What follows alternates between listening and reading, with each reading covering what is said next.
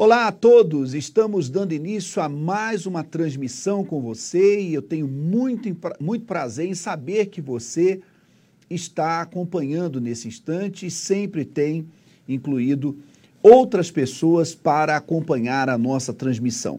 Hoje nós vamos ter uma conversa muito especial com a Daniela Zeidan, ela que é gestora de planejamento e coordenadora do grupo de afinidade étnico-racial e ela estará trazendo algo muito importante para vocês, para que, de fato, você possa ampliar o seu conhecimento acerca de alguns temas que exigem, que são necessários ações afirmativas. Por isso, eu gostaria que você acompanhasse nesse instante a fala da Daniela Zeidan. Boa noite, vereador André Santos.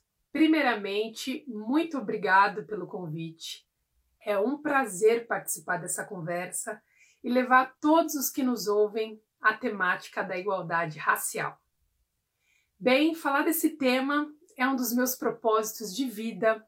É sempre uma alegria poder usar minha voz para dialogar sobre a diversidade humana e a igualdade racial. Este que, sem dúvida, é um assunto tão necessário e fundamental para que a gente construa uma sociedade mais justa e igualitária a todos. Por isso que desde já eu parabenizo o vereador pelo espaço criado e pela oportunidade de contribuir. Bem, eu vou começar falando um pouco sobre o processo histórico do racismo na sociedade brasileira. Entre os séculos XV e XVI, cerca de 5 milhões de africanos foram raptados, vendidos como escravos e transportados para o Brasil. Naquele período, o trabalho escravo era meio de produção legal em alguns países.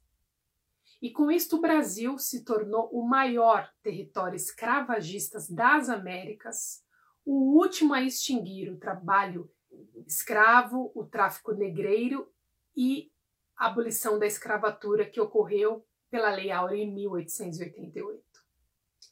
Um outro ponto importante para se dizer é que esse decreto ele foi resultado de uma intensa campanha da população nacional e internacional junto da resistência escrava, que literalmente forçou o império a abolir o trabalho escravo. A abolição da escravatura certamente foi um marco, merece ser celebrada, mas não foi suficiente para garantir os direitos sociais da população negra.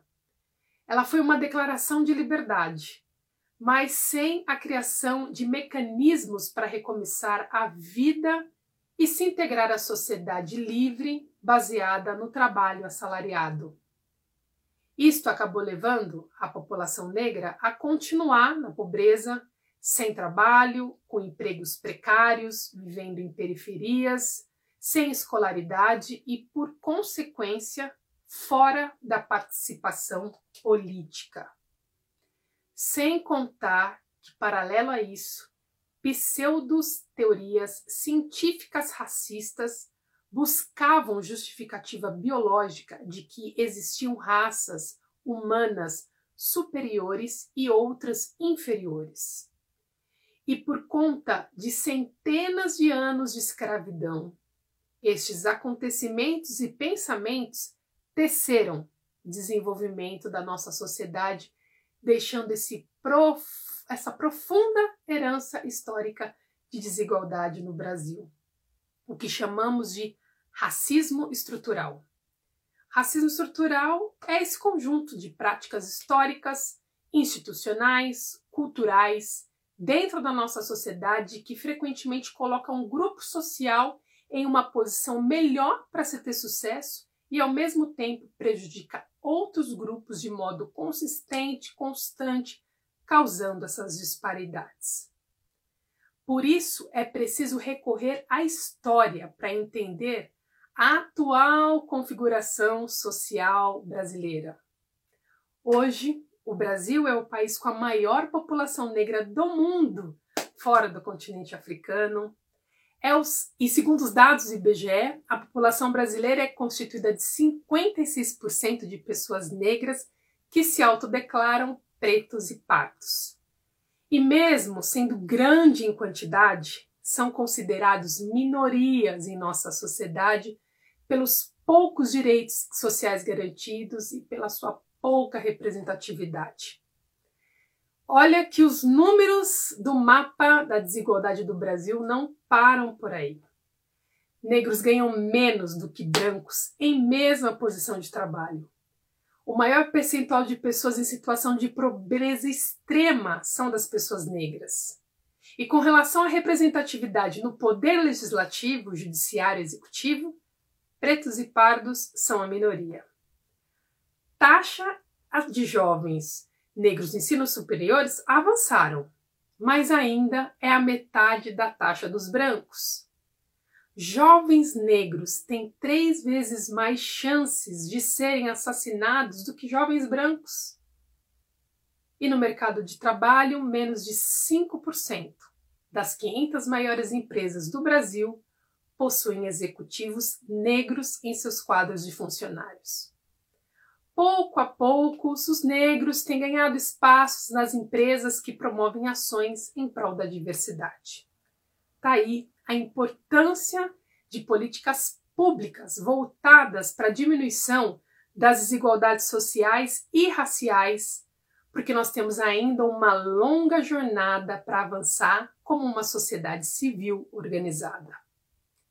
Depois de eu traçar esse panorama, eu gostaria de falar sobre como nós podemos iniciar práticas de promoção à igualdade racial na nossa esfera de atuação e influência.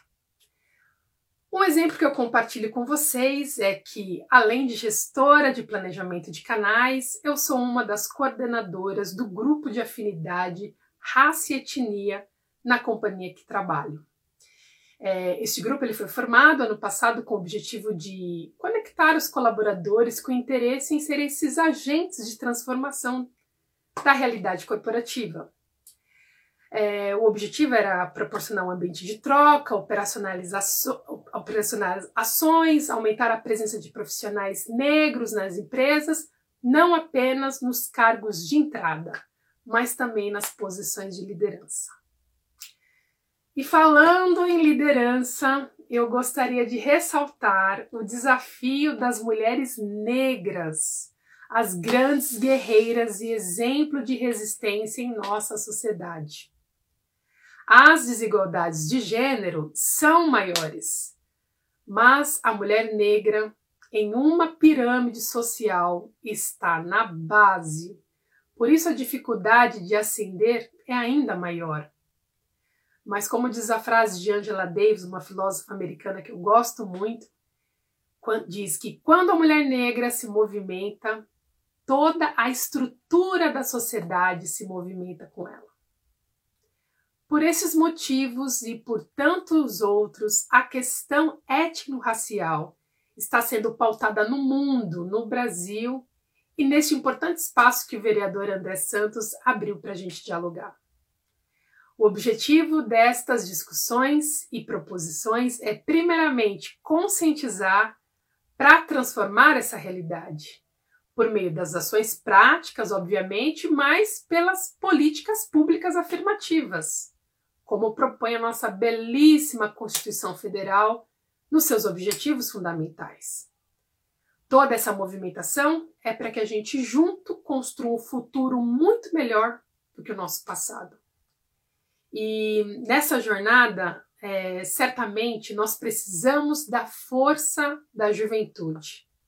Os jovens, com toda a sua capacidade de mobilização e influência, são as flechas que levarão adiante as nossas causas. E neste momento tão desafiador que nós estamos vivendo em nosso país, é muito importante decisivo refletir quem são os nossos representantes. Nos certificarmos de que são pessoas comprometidas com a igualdade social e racial. Afinal, nas urnas, o nosso voto é o nosso poder. Então, vereador, para finalizar aqui, eu reitero meu agradecimento por trazer este assunto para o debate. Acredito que somente dialogando encontraremos as melhores soluções. E se os seus seguidores quiserem mandar pergunta nos comentários, será um prazer interagir com eles. Uma boa noite e um forte abraço. Eu quero agradecer de uma maneira assim muito especial a você, Daniela Zeidan, por primeiro aceitar o nosso convite de participar conosco e, é claro, dar para nós uma verdadeira aula com todas as informações apresentadas aqui naquilo que você comentou. Por isso, eu quero dizer a todas as pessoas que estão acompanhando essa transmissão que não podemos desistir da luta para que o melhor aconteça na vida das pessoas. E ações afirmativas, tanto em relação aos negros, às mulheres, aos jovens e em tantas outras coisas, são necessárias acontecer. E se não lutarmos, se não nos unirmos a fim de que essas ações de fato aconteçam, será impossível termos um futuro melhor do que o presente. E é por isso que eu quero convidar a você a, no dia 15 de novembro, vai acontecer num domingo, teremos eleições em todo o Brasil, especialmente aqui em São Paulo, eu estou concorrendo a vereador. E eu peço o seu apoio, peço o seu voto para que nesse dia você vote André Santos 10456 e me dê a chance de ser a sua voz, de ser alguém que estará lutando, trabalhando de uma maneira assertiva a fim de que ações afirmativas possam de fato acontecer. Eu quero agradecer a todos que acompanharam a transmissão de hoje, que Deus abençoe a todos vocês e até o nosso próximo encontro.